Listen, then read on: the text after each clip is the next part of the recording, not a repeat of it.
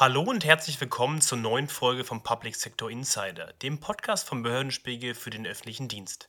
Mein Name ist Paul Schubert und heute beschäftigen wir uns mit den folgenden Themen. Lärm in Innenstädten ist ein Problem. Wir haben recherchiert, wer die größten Lärmverursacher sind und wie sich Lautstärke auf die physische und psychische Gesundheit von Anwohnerinnen und Anwohnern auswirkt. Muss der Staat mehr in militärische Forschung investieren? Schließlich hat sich in der Ukraine erwiesen, dass dezidierte technologische Innovationen ausschlaggebend für die Widerstandsfähigkeit des Landes und die Selbstverteidigung waren und sind. Wir kommentieren. Im Gespräch mit Prof. Dr. Luisa Specht-Riemenschneider reden wir abschließend über datenschutzrechtliche Vorgaben bei der Verarbeitung von Gesundheitsdaten.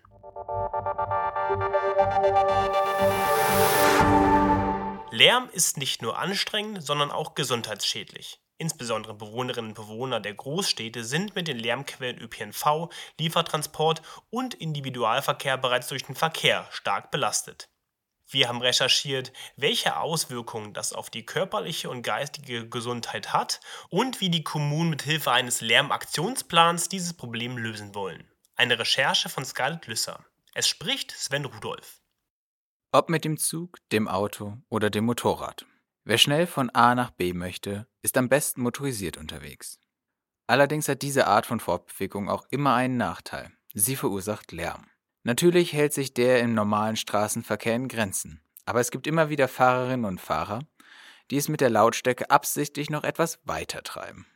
Dabei hat Lärm, vor allem permanent auftretender Lärm, auch nachweislich negative Auswirkungen auf die körperliche und geistige Gesundheit wie Dorothee Saar, Leiterin für Verkehr und Luftreinhaltung der Deutschen Umwelthilfe e.V., weiß. Konstante Lärmbelastung äh, kann zu Herz-Kreislauf-Erkrankungen führen, stört insgesamt das vegetative Nervensystem, äh, führt zu Stressreaktionen, der Schlaf wird beeinträchtigt, aber bei Kindern eben auch die Konzentrationsfähigkeit oder da merkt man das besonders sozusagen die Leistungs- oder Lernfähigkeit ist eingeschränkt. Natürlich äh, haben wir sowas, dass das Hörvermögen beeinträchtigt wird, je lauter die Lärmquelle sich dann tatsächlich darstellt. Also insgesamt ist eigentlich ein, ganze, ein ganzer Reigen von Erkrankungen bekannt. Es gibt äh, Zahlen des Umweltbundesamtes von 2016, aber das dürfte sich nicht so sehr geändert haben, dass dadurch Gesundheitskosten entstehen im Umfang von 1,7 Milliarden Euro jährlich. Die Probleme sind also schon eine ganze Weile bekannt. Und trotzdem wird sehr wenig unternommen, zumindest von gesetzgebender Seite. Denn häufig fällt das Argument, dass das Regelungen seien, die auf EU-Ebene verabschiedet werden müssten. Doch auch hier weiß Frau Sauer ein Beispiel für eine Regelung, die Deutschland sich selbst auferlegen könnte. Und dann die Idee, die das Umweltbundesamt äh, ja vorgeschlagen hat, quasi eine Plakette, so so wie die Abgasplakette, Umweltplakette zu machen, auch mit Blick auf Lärm, um dann halt zu sagen, das Fahrzeug wird eingestuft in eine bestimmte Kategorie, bekommt eine bestimmte Plakette und kann dann halt in manche Gebiete, innerstädtische Gebiete oder auch ähm, stark belastete Gebiete im ländlichen Raum einfach nicht mehr einfahren. Und das ist was, was wir als nationale Regelung einführen könnten, äh, ohne auf die EU zu warten. Doch nicht nur Motorräder und Autos sind Lärmverursacher. Auch die Bahn, insbesondere Güterzüge, stellen ein Problem dar. Ganze Landstriche werden von durchfahrenden Zügen um den Schlaf gebracht. Was natürlich die Einwohner der betroffenen Ortschaften beeinträchtigt, aber unter anderem auch der Tourismusbranche Steine in den Weg legt. Denn wer möchte schon Urlaub in einem Ort machen, in dem er sich nicht erholen kann? Willi Pusch, der Vorsitzende der Bürgerinitiative im Mittelrheintal gegen Umweltschäden durch die Bahn e.V., kann dazu viel berichten. Das Mittelrheintal ist eines mit der schönsten Kulturlandschaften Deutschlands, von der UNESCO anerkannt als ein Welterbe der Menschheit. Leider ist die Schönheit nur optischer Natur, akustisch erleben wir eine Katastrophe.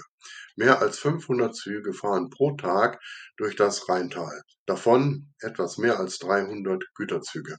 Wir haben hier Spitzenlärmwerte von bis zu 104 Dezibel A, das ist vergleichbar mit einem Presslufthammer am Bau. Das Lärmsanierungsprogramm an Schienenwegen ist gut, dass es gekommen ist, ja, aber das ist ein starres System, das muss aufgeweicht werden, weil hier muss man Flexibilität reinbringen, weil nur zwei Meter hohe Lärmschutzwände, hier ein paar Lärmschutzfenster oder Schienensteckdämpfer oder andere Sachen bringen es nicht, weil jede Gemeinde ist anders. Aber selbst in ländlichen Bereichen, in denen der ÖPNV und damit auch die Gleise nicht so stark ausgebaut sind, gibt es Probleme mit lauten Verkehrsteilnehmern. Dazu gehören beispielsweise Motorräder, aber auch teils schwer beladene LKWs. Hier müssen nicht nur neue Richtlinien her, sondern vor allem auch die Infrastruktur angepasst und erneuert werden. Das braucht aber vor allem Zeit und Geld. Daher ist für Gemeinden, die akut etwas tun wollen, ein Lärmaktionsplan eine Möglichkeit, gegen den Lärm vorzugehen.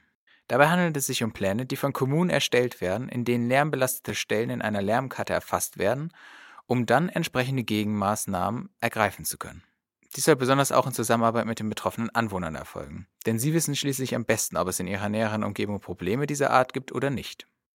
Allerdings muss für die Durchführung einer solchen Planung auch wieder das Personal in der Verwaltung vorhanden sein, was aber wieder ein anderes Problem ist. Gegenbeispiele, wie es auch anders funktionieren kann, gibt es im nahen Ausland genug. So beispielsweise die Technologie der Lärmblitze aus Frankreich.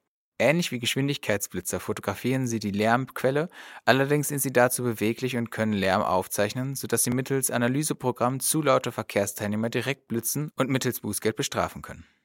Sowas ist in Deutschland allerdings noch nicht zugelassen, weshalb der Test eines solchen Gerätes in Berlin bislang erstmal nur für Forschungszwecke gelaufen ist. Allerdings könnte sich Deutschland sowohl was Infrastruktur als auch den Umgang mit Lärm betrifft von seinen Nachbarn gut etwas abschauen. Innovationen sind im militärischen Bereich vor allem industriegetrieben.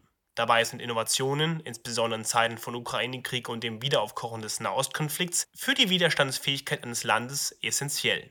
Es muss mehr getan werden für die Bündnis- und Landesverteidigung im Bereich der militärischen Forschung, vor allem von staatlicher Seite. Es kommentiert Dr. Eva Charlotte Proll. Es spricht Tanja Clement. Innovationszyklen sind meist nicht vorhersehbar. Auch lässt sich das Gefechtsfeld der Zukunft nur strategisch erahnen. Planen kann die Bundeswehr damit nicht. Es ist ein komplexer Mehrklang aus Forschung, Entwicklungsprojekte zu machen und aus Entwicklungsprojekten einsetzbares Gerät zur Bündnis- und Landesverteidigung. Aber der Staat muss viel mehr in militärische Forschung investieren. Die Universitäten der Bundeswehr fördern und vernetzen Ausgründungen, innovative Ideen und Forschungsvorhaben. Aber Innovationen kommen entweder zu spät oder zu früh. Sie erwischen selten den gleichen Zyklus wie die laufenden Haushaltsplanungen. Hinzu kommt, nur aus jedem zehnten Start-up wird ein Unternehmen. Das birgt ein gewisses Risiko für jene, die Ideen haben und jene, die in diese investieren. Und selbst dieser Prozess, einen geeigneten Investor zu finden, muss in Ermangelung williger Geldgeber moderiert werden. Die Denkweise, lieber weniger Projekte, dafür durchfinanziert, unterwandert eben jenes Silicon Valley-Prinzip. Innovationen sind im militärischen Bereich heutzutage dementsprechend vielfach industriegetrieben. Sie kommen in die Fertigung, wenn sie sich als relevant erwiesen haben. Forschung braucht aber viel früher Anwendungsmöglichkeiten, sprich Tests. Organisationen wie die DARPA laden zu Innovationswettbewerben oder Länder wie Schweden zur Erprobung in Experimentierräume ein. Das kann man sich für Deutschland nur ebenso wünschen. Weitere große Herausforderung im Tech-Bereich ist die Regulierung. Man muss sich der Frage stellen, ob der AI Act der EU zu First- und Second-Class Armed Forces führt, mit verheerenden Auswirkungen. Es entspricht nicht dem Charakter von Innovationen, sie zu regulieren. Gleichzeitig verlangt die Industrie eine Antwort auf die Frage, welche Fähigkeiten und Fertigkeiten die Bundeswehr braucht, welche sie haben soll und welche sie noch erwerben muss. Wie souverän muss und darf das Militär in dieser Hinsicht sein? Dafür schafft das BeinBW zwar die konzeptionellen Grundlagen. In vielschichtigen Studien wie dem Future Operating Environment 2040 ist der Krieg hyper, hybrid und total, aber Papier ist bekanntermaßen geduldig. Nicht zuletzt lehrt die Praxis die wehrwissenschaftliche Forschung eines Besseren. In der Ukraine hat sich erwiesen, dass dezidierte technologische Innovationen ausschlaggebend für die Widerstandsfähigkeit des Landes und die Selbstverteidigung waren und sind. Dazu gehört nämlich auch der Einsatz ziviler Technologien. Daneben entspricht der Einsatz kostengünstiger, schnelllebiger und einfach bedienbarer Drohnen nicht dem klassischen Forschungs- und Entwicklungsprozess von Rüstung. Gleichzeitig überraschen ausgebliebene Innovationen wie in der Logistik. Das richtige Maß zu finden, ist zugegeben schwierig. Es muss eine Mischung sein aus strategischer Vorausschau von künftigen Gefechtsfeldern im Einklang mit den als notwendig erachteten Chorfähigkeiten. Es fließt ein oder auch nicht ein, wie viel Budget in welchem Zeitrahmen aufgewendet wird, und es bemisst sich daran, wer teilhaben darf am Ökosystem. Der Wunsch nach mehr Vernetzung und Austausch liegt auf der Hand. Aber aktuell gibt es, trotz Zeitenwende, von all dem zu wenig. Wenn die Forschung mit personenbezogenen Daten arbeiten möchte, müssen bei der Erhebung viele datenschutzrechtliche Vorgaben erfüllt werden. Wie lange werden Daten gespeichert, wer hat Zugriff und wofür genau werden die Daten verwendet? All das sollte im Idealfall schon vorher feststehen. Wie diese Auflagen mit der Verarbeitung von Gesundheitsdaten zu vereinbaren sind, darüber spricht Guido Gerd mit Prof. Dr. Luisa Specht-Riemenschneider. Wir wissen es, die Nutzung von Daten im medizinischen Bereich kann natürlich Forschung, aber auch Gesundheitsversorgung generell stark voranbringen. Andererseits haben wir es da mit persönlichen Daten zu tun, die entsprechend sensibel zu behandeln sind. Also ein Spagat, der dahin zu kriegen ist. Wie kriegen wir das in der konkreten Umsetzung hin und wie sind da auch die rechtlichen Rahmenbedingungen, in denen wir da uns bewegen? Vielleicht kannst du da mal was zu sagen. Ja, ganz, ganz wichtige Frage, die wir uns, glaube ich, alle stellen müssen, ob wir jetzt auf rechtlicher, auf technischer oder auf politischer Ebene arbeiten. Wichtig dabei ist, Recht ist nur das, der kleinste Mosaikstein sozusagen. Wir können rechtlich nur umsetzen, was gesellschaftlich und politisch am Ende konsentiert äh, ist. Was haben wir eigentlich für einen Spagat, den wir treffen müssen? Das ist der Spagat zwischen gesellschaftlichem Nutzen von datengetriebener Forschung und individueller Befugnis über die ähm, personenbezogenen Daten, die mich betreffen, in ihrer Verwendung zu entscheiden. das steht nicht immer, aber häufig in einem Spannungsverhältnis, nicht wahr? Ich kann natürlich den Patienten, die Patientin so gut wie es irgendwie geht mitnehmen, kann sie um ihre Einwilligung bitten, ähm, Forschung zu ermöglichen. Aber ähm, diese Einwilligung muss sich, äh, Stand heute, jedenfalls rechtlich, immer auf einen bestimmten Forschungszweck beziehen. Wir haben im Forschungsbereich durchaus auch Möglichkeiten, ein bisschen breiter zu gehen. Aber es ist ein Problem, wenn ich mit Routinedaten beispielsweise forschen möchte, die im Krankenhaus oder beim Arzt erhoben werden und bei denen ich eben zum Zeitpunkt der Erhebung noch nicht weiß, für welche Forschung ich sie eigentlich ähm, zum gesellschaftlichen Nutzen am Ende einsetzen könnte. Und da brauchen wir aus meiner Perspektive zwei Komponenten, die eigentlich gleichbedeutend nebeneinander stehen. Das eine ist, ich sagte es bereits, wir brauchen gesellschaftlichen und politischen Konsens darüber, für welche Zwecke wir die Daten eigentlich nutzen können wollen, nutzen dürfen wollen. Ähm, es macht einen Unterschied, ob ich vielleicht in der Reproduktionsmedizin tätig bin oder in der Frage, ähm, wie kann ich vielleicht Krebs besser heilen. Möglicherweise macht das einen Unterschied. Ja, es gibt verschiedene Forschungszwecke, die man eben vielleicht miteinander abwägen muss. Vielleicht macht es einen Unterschied, ob ich kommerziell forsche oder ob ich nicht kommerziell forsche. Auch da bin ich sehr vorsichtig, ob es diesen Unterschied wirklich gibt. Aber wir müssen uns darüber Gedanken machen, ob es äh, Grenzen geben soll. Es wird sich auch heute schon darüber Gedanken gemacht in ethischen Kontexten. Aber da muss ein Konsens erzielt werden und dann müssen wir den umsetzen. Wie müssen wir den umsetzen? Rechtlich und technisch. Denn wenn ich mit sehr, sehr sensiblen, personenbezogenen Daten forsche, muss ich immer versuchen zu anonymisieren.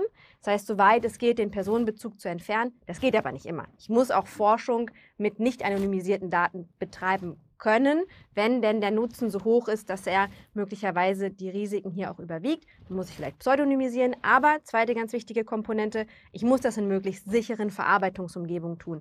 Da müssen wir ran. Es wird nie eine hundertprozentige Sicherheit geben, aber je sicherer die Verarbeitungsumgebung, desto eher werde ich mit Daten auch forschen können.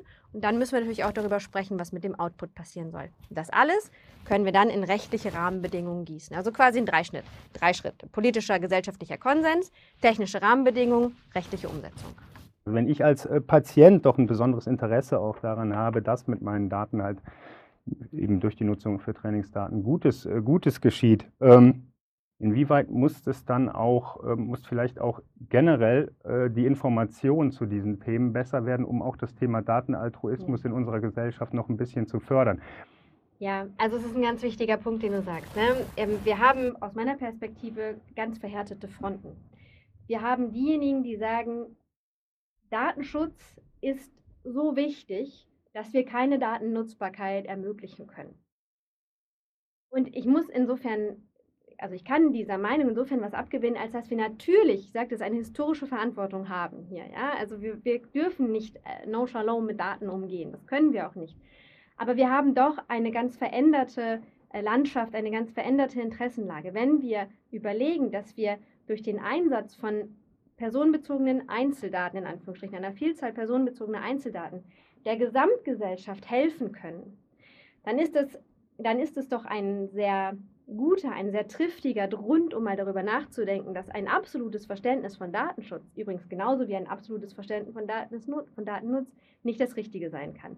Dazu müssen wir miteinander sprechen und dafür müssen wir eben auch darüber informieren, dass es solche, solche Instrumente wie den Datenaltruismus eben geben kann und dass es Instrumente, dass diese Instrumente dazu beitragen können, dass wir eben einen Ausgleich herbeiführen zwischen diesen beiden Extremansichten.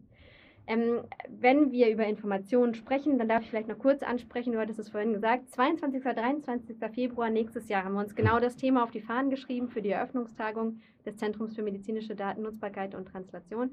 Ich glaube, wenn wir die verschiedenen Parteien an einen Tisch kriegen, dass sie mal miteinander sprechen, oder was heißt mal, noch stärker miteinander sprechen, dann kann das jedenfalls nicht die falsche Richtung sein. Wenn wir jetzt ähm, den KI-Act bekommen, ähm, Inwieweit rechnest du damit, dass dann auch im äh, Wege der Rechtsprechung das Ganze noch ein bisschen gerade gezogen wird? Weil es gibt ja einmal das äh, gesetzte Recht durch Gesetzgeber und dann das, äh, was man halt im Wege Klage, durch Klageverfahren und entsprechende Gerichtsentscheidungen bekommt. Ja, ich glaube, da sollten wir nicht zu viel Hoffnung ähm, in die Rechtsprechung setzen. Nicht, weil ich der Rechtsprechung nicht traue, sondern weil das natürlich ein sehr langwieriges Verfahren ist. Ähm, wenn wir Gesetzgebung aus Europa bekommen, entscheidet letztinstanzlich der EuGH.